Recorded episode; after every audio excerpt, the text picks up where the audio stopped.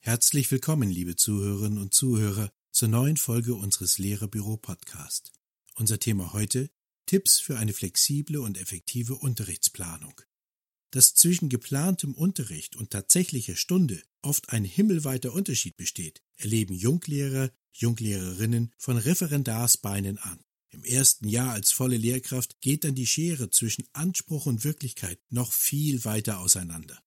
Eine junge Lehrerin schildert ihre Erfahrungen im ersten Berufsjahr in einem Lehrerforum folgendermaßen. Während des Referendariats wurde ihr zwei Jahre fast gehirnwäschenartig eingetrichtert, wie die perfekte Stunde aussehen soll. Mit Methodenvielfalt, Binnendifferenzierung, Motivation und hohem erkennbaren Lernzuwachs. Doch jetzt, mit 26 Wochenstunden, bekomme ich es einfach nicht mehr hin. Manchmal würde sie zu früh fertig, manchmal zu spät, mal sei es für die Schüler, Schülerinnen zu schwer, mal zu leicht. Für individualisierende Maßnahmen fehle entweder die Zeit oder Methoden und Ideen ließen sich mit manchen Lerngruppen einfach nicht umsetzen. Der Schulalltag eines Berufseinsteigers ist hektisch und viel Neues und Unvorhergesehenes strömt auf ihn ein. Auch im Unterricht läuft nicht alles immer so glatt, wie man es sich wünscht. Doch mit ein wenig Flexibilität lässt sich so manches abfangen. Dieser Podcast hat ein paar Tipps für Sie, damit der Start gelingt.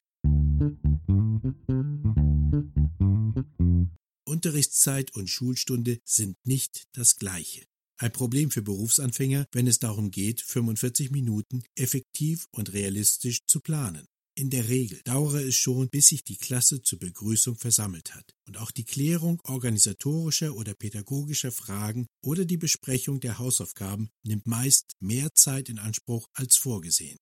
Der Tipp, läuft die zeitliche Planung aus dem Ruder, sollten Sie einfach gelassen bleiben. Es ist ganz normal, dass Sie sich bei der Zeitplanung für eine Phase verschätzen können und die Schüler, Schülerinnen für die Bearbeitung einer Aufgabe oder deren Besprechung etwas mehr Zeit brauchen. Um diesen Unwägbarkeiten flexibel zu begegnen, sollten Sie eine Unterrichtsstunde nie auf volle 45 Minuten planen, sondern besser nur auf etwa 35 und dazu eine oder zwei weitere optionale Phasen vorbereiten, die Sie dann einsetzen, wenn alles so oder besser läuft. Durch eine solche Grobplanung mit Pufferzeiten setzen Sie erreichbare Ziele und vermeiden kontraproduktiven Druck auf die Schüler, Schülerinnen. Die Autoren des Leitfadens zum Berufsstaat für Lehrer, Lehrerinnen in Niedersachsen empfehlen, gleich zu Beginn des Schuljahres einen halbjährlichen Terminplan zu erstellen. Hier sollten nur schulische Termine, die Sie wirklich betreffen, notiert werden und dann mit Hilfe der schuleigenen Arbeitspläne Themen für Unterrichtseinheiten grob festgelegt und Termine für Klassenarbeiten eingetragen werden. Auch Exkursionen, Klassenfahrten und sonstige Projekte sind bei Zeiten zu fixieren und mit den Kolleginnen und Kollegen abzustimmen. Grundlage für ihre individuelle bzw. für die schulinterne Unterrichtsplanung sind natürlich die Lehrpläne der Länder für allgemeinbildende Schulen.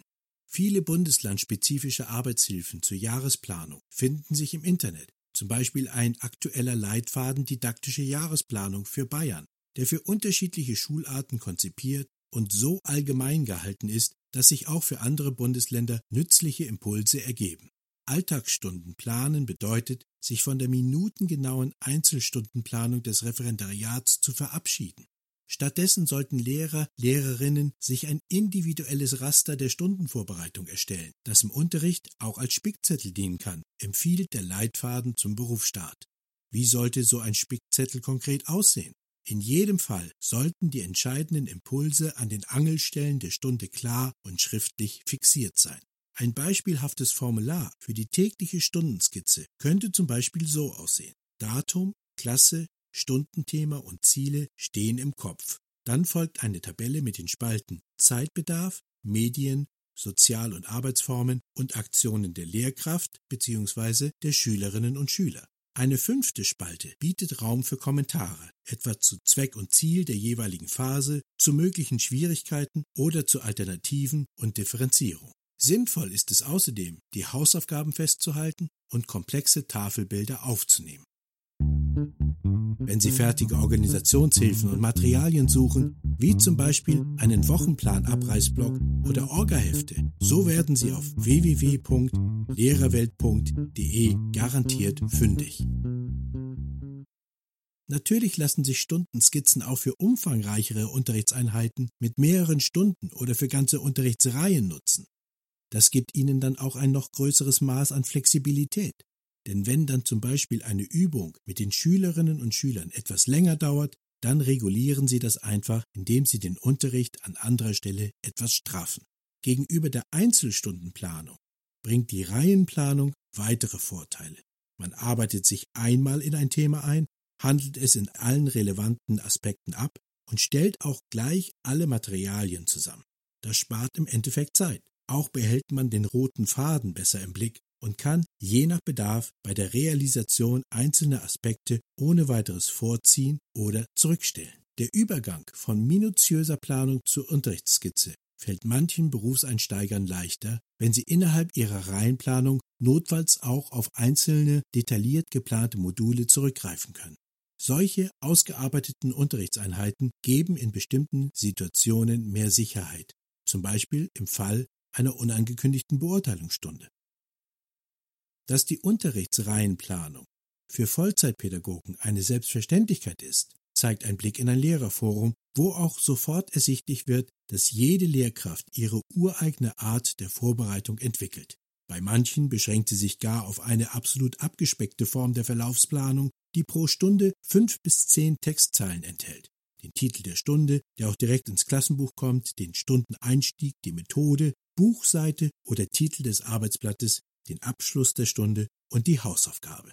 Um nicht ständig die Aufmerksamkeit der Schülerinnen und Schüler aktiv einfordern zu müssen, ritualisieren sie Unterrichtsschritte. Für Grundschulkinder eignen sich etwa visuelle oder akustische Signale, um den Wechsel von Unterrichtsphasen anzuzeigen oder auch Helferkärtchen, Erzählstein im Stuhlkreis, ein Lesethron und so weiter.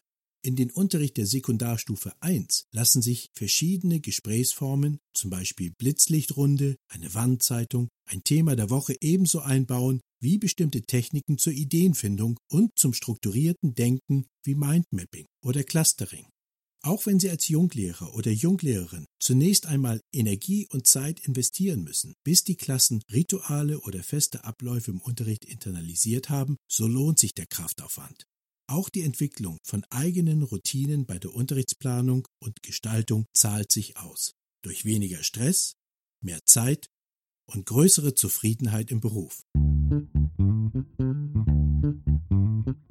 Vielen Dank fürs Zuhören. Wenn Sie diesen Beitrag noch einmal in Ruhe nachlesen wollen, so gehen Sie auf www.lehrerbüro.de. Der Ratgeberartikel enthält zudem noch weiterführende Links. Eine große Anzahl an Organisations- und Arbeitshilfen finden Sie ebenfalls im Lehrerbüro. Besuchen Sie uns. Das war Lehrerbüro Podcast mit Peter Kühn und einem Text von Martina Nikravietz. Es grüßt Sie herzlich und bis zum nächsten Mal. Ihr Lehrerbüro.